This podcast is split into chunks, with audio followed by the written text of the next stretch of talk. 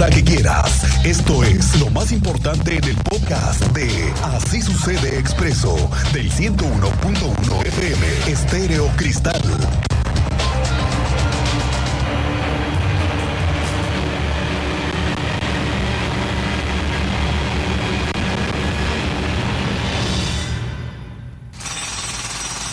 Esta mañana se dieron a conocer los detalles que van a hacer que se colapse esta ciudad.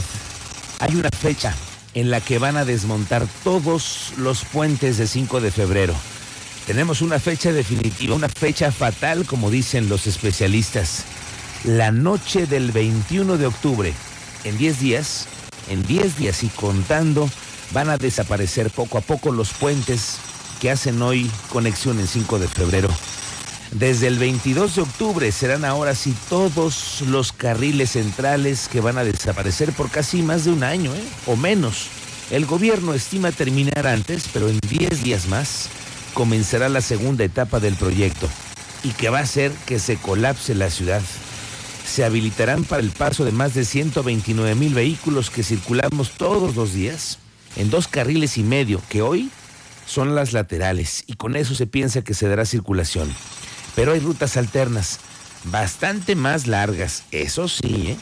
pero las existen para cruzar la ciudad por otro lado. Hoy se dieron a conocer y que incluso ya están señalizadas.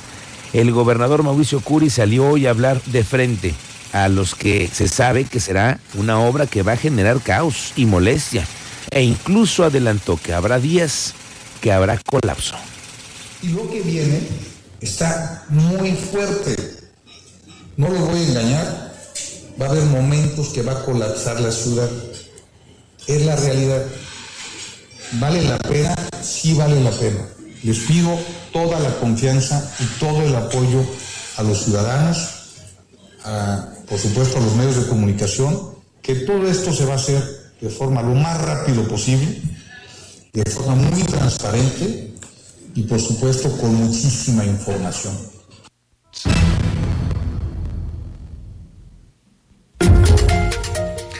Pero para empezar, ya tenemos ahora sí fecha. 22 de octubre es la fecha fatal en la que se van a demoler los puentes. Cuéntanos más, Andrea Martínez. Muy buenas tardes, bienvenida. ¿Qué tal, Miguel Ángel? Muy buenas tardes y también a toda la audiencia. Pues así es, el próximo 22 de octubre arranca ya la segunda etapa de Paseo 5 de febrero, que implica la demolición de cuatro puentes vehiculares también la construcción de un entronque de puentes superiores y pasos a desnivel, ciclovías y carriles confinados para el transporte público. Y bueno, el gobernador del estado, Mauricio Curi González, pues encabezó esta presentación el día de hoy, donde bueno, pues eh, escuchamos justamente aparte del mensaje que compartía durante este evento de esta eh, segunda etapa de Paseo 5 de febrero que tendrá, bueno, en total una inversión de 6.600 millones de pesos. Escuchemos al gobernador del estado. Y los queretanos y a un servidor, pues no me contrataron para administrar problemas. Eso sería lo más fácil. Patear el balón, patear el balón y, se, y pensar que la siguiente administración le explote la bronca. Nos alcanza, ¿eh? Nos alcanza para patear el balón en temas del agua, en temas de seguridad, en temas de energía, en temas de movilidad. Nos alcanza otros seis añitos y que la bronca venga para después. Pero a mí no me contrataron para eso. Y bueno, en esta presentación el secretario de Desarrollo Urbano y Obras Públicas, Fernando González Salinas, detallaba más acerca de estas obras. Él, bueno, eh, precisaba que el viernes 21 de octubre a las 11 de la noche, bueno, pues serán cerrados los carriles centrales a lo largo de 5.7 kilómetros de Avenida 5 de Febrero, por lo que a partir, bueno, de ese momento estarán abiertos solo dos carriles y medio de la vialidad en las laterales. Agregó, bueno, que, que también durante toda la noche del 22 de octubre se comenzará de manera simultánea con el retiro y demolición de los cuatro puentes vehiculares y sus rampas ubicados a la altura de Avenida Zaragoza, también el puente de Pigmenio González, Lacote y Avenida Universidad. Él, bueno, añadió que el material retirado, bueno, pues será enviado a un banco de acopio para que sea reutilizado y que hasta el momento ya tres municipios han solicitado las traves que se van a recuperar justamente de estos puentes. Asimismo, eh, pues iniciarán los trabajos de construcción de un nuevo entronque a la altura de Avenida Coahuila, ahí frente a la obrera. También González Salinas, bueno, se una vez que los carriles centrales sean cerrados a partir del 21 de octubre, bueno, pues se habilitarán retornos y pasos seguros para los automovilistas y peatones, así como también paradas provisionales para el transporte público Crobús. Además de que, bueno, pues se habilitarán rutas alternas locales y rutas de largo itinerario. Eh, bueno, finalmente comentarles que esta segunda etapa del Paseo 5 de febrero estará a cargo de la empresa ICA y se estima que los trabajos que se harán las 24 horas del día, los 7 días de la semana, duren 15 meses. Esta es la información, Miguel Ángel. Gracias, Sandra Martínez. Ya tenemos la fecha. 22 de octubre, la segunda etapa. Así es como se está anunciando esta obra. ¿Qué va a seguir? ¿Qué sigue después de esto? Bueno, por lo pronto la Secretaría de Movilidad en el municipio ya incorporó a 100 nuevos auxiliares viales, no sé si usted ya los vio, en 5 de febrero van a colaborar para dar afluencia al tráfico en las principales cruces de la ciudad. Rodrigo Vega, el encargado de la dependencia, aseguró que se apoyará para agilizar el tránsito en los lugares que han recibido solicitudes. Es el caso de todo, 5 de febrero. El secretario afirmó que el 80% de los agentes van a estar ahí.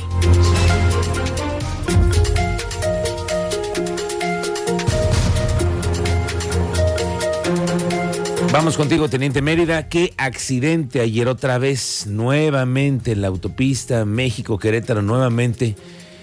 Otra vez un accidente que casi acaba siendo una fatalidad. Cuéntanos, muy buenas tardes.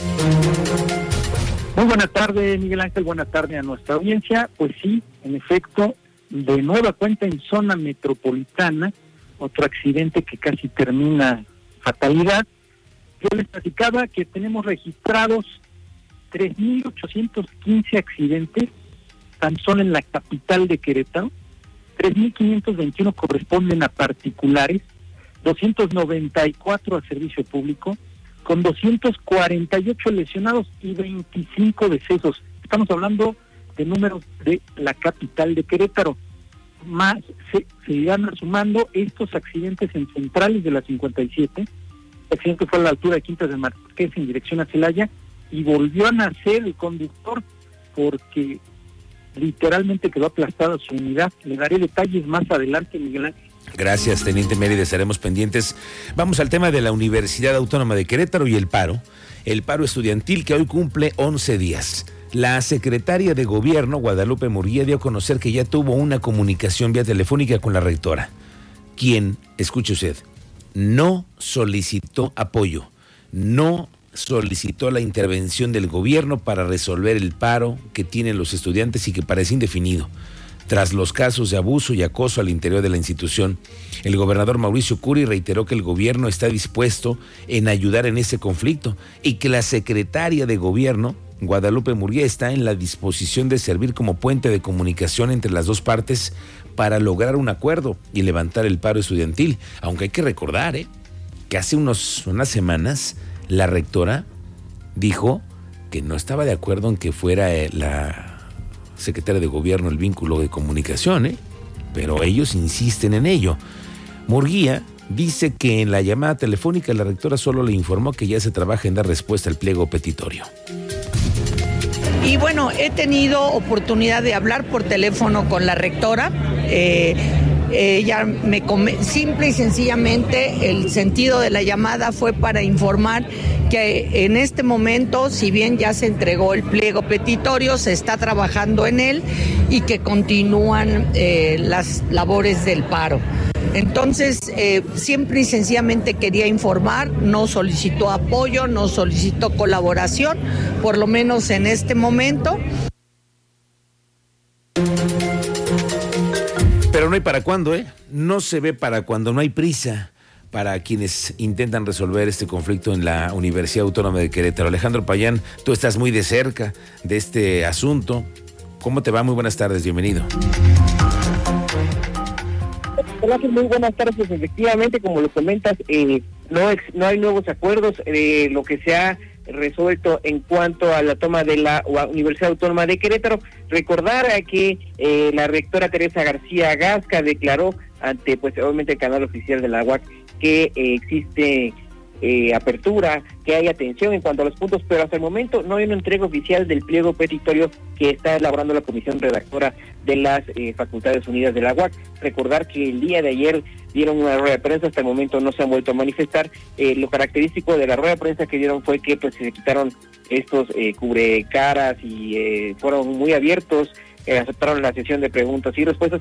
Y déjame comentarte, Miguel Ángel, que eh, pues bueno, estos jóvenes decían ayer que esta eh, intención de solicitar la renuncia por escrito de cuatro funcionarios universitarios no es una moneda de cambio. La solicitud de estas renuncias es un lo que ellos interpretan como un voto de confianza que piden a las autoridades universitarias para afirmar que van a tomar acciones en contra del acoso y el hostigamiento. Además, exigieron que haya transparencia en cuanto a los procesos de estas personas. Al respecto, la rectora Teresa García Gasca aseguró que no hay un proceso abierto ante la UABIC y que el único, la única carpeta abierta ante fiscalía contra uno de estos cuatro exfuncionarios, eh, cuatro funcionarios, perdón, universitarios ya se cerró. Fue un acuerdo particular entre dos partes por lo que dijo que no aceptarán eh, ceder en este aspecto. Recordar que el día de ayer la Comisión de las redactora de las Facultades Unidas exigió también que haya eh, atención sobre todo a estas peticiones de manera particular también eh, recalcaron estos cuatro casos pero recuerdo el del abogado general de la UAC Gonzalo Martínez García el de el investigador y desarrollador líder del equipo desarrollador de la vacuna Kivac Juan Joel Mosquera Gualito el director del Colegio de Bachilleres en CONCAF, Fernando Rocha Mier, y del Contralor General José Alejandro Ramírez.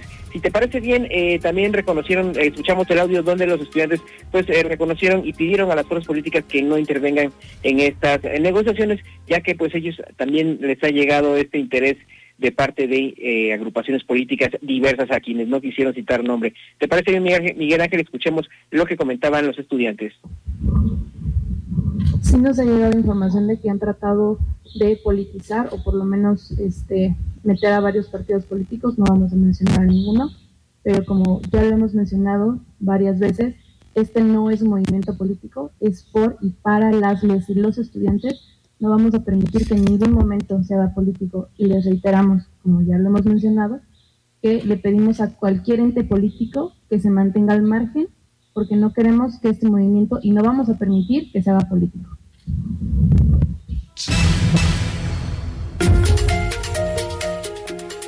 Miguel Ángel, finalmente reiterar que hasta el momento no hay la entrega de un pliego petitorio salvo la lectura que se hizo a través de redes sociales desde el pasado sábado, por lo cual pues no hay una negociación oficial. La universidad espera poder eh, concretar ya esta esta toma de la universidad y poder arreglar este tema con los estudiantes y siguen insistiendo en que les permitan acceder por lo menos en temas administrativos para los temas de pago de nóminas y continuar con algunos proyectos en pago de pensiones y becas a los estudiantes, situación que al parecer durará unos días más, por lo cual pues se ve difícil la situación ya para lo que va en el tema administrativo de la UAC, Miguel Ángel. Sí, se ve difícil y ya se están cumpliendo 11 días el día de hoy. Gracias, Alejandro Payán. Estamos pendientes contigo en la Universidad Autónoma de Querétaro. Vamos a otro frente, otro frente que está hoy abierto, en el que el gobierno tiene mucha, mucha presión. ¿Por qué? Se está haciendo el primer esfuerzo del cambio de rutas, el nuevo modelo del transporte público que comenzó en Corregidora y que desde el inicio no fue bien recibido. Al menos muchos usuarios así lo dijeron el pasado domingo. Casi cinco horas estuvo el director del Instituto Queretano del Transporte dando más informes, detalles de cómo se van a dar las nuevas conexiones, que por cierto, hoy se anunció que no se va a cobrar, no se va a cobrar el transbordo de aquí al viernes. No habrá cobro de transbordo de aquí al viernes para la zona de corregidora que está en los primeros pasos. Hoy el director del Instituto Queretano del Transporte, Gerardo Cuanalo, informó que hasta en un 40% ha disminuido el tiempo de espera en las unidades de transporte público en los usuarios de corregidora. Eso dice él. Durante los primeros días desde que arrancó esta nueva fase de estandarización de frecuencias del transporte público de corregidora a El Mirador, dice que con el objetivo de socializar esos nuevos cambios, se mantendrá la gratuidad escuche usted, gratuidad hasta el viernes 14 en cuanto a las rutas de esta zona. La verdad es que hemos podido socializar con muchas personas, alrededor de 25 mil usuarios atendimos en los dos días. Eh, sobre todo en las rutas locales se ha podido este, reducir hasta un 40% el tiempo de espera del autobús. Hemos estandarizado frecuencias eh, no solamente en las rutas locales. Bueno, hasta aquí se sabe que el viernes es el último día en el que se va a dar la gratuidad y ojalá que se pueda extender unos días más. No sé si sea conveniente porque es una, una semana solamente para socializar. Podría ser dos. ¿Usted qué opina? El gobierno ya está en este momento dando una nueva señal para el pago del transporte público. ¿Qué dijo el gobernador? Pues él pidió el apoyo a los ciudadanos, dijo que todos los cambios tienen implicaciones, pero que se están haciendo pruebas y que se van a resolver en tiempo y forma. Lo que le pide a la sociedad, a los ciudadanos, es no tenerle miedo al cambio que se viene en el transporte público. Pues ya está la primera prueba. Y por supuesto que va a haber cosas que no van a salir bien y van a ser cosas que van a ser perfectibles. Eso siempre lo vamos a decir y, me podrán decir mucho porque hice algo, pero nunca porque dejé de hacer algo a mí y a mi equipo. Por eso, de verdad, les pido mucho apoyo en el tema de movilidad. Vamos de fondo, no de forma. Se va a empezar a arreglar y esta es la primera prueba que estamos haciendo en el tema de movilidad. La gente, tenemos 125 personas socializando, explicándole a las personas. No va a haber cobro en el transbordo hasta el viernes. Ese es un anuncio que estoy dando ahorita. Sí va a terminar a partir de hoy, Gerardo, pero ya lo estamos cambiando también para el viernes, para que la gente vaya sabiendo y el compromiso que tenemos es buscar junto con los ciudadanos el cambio.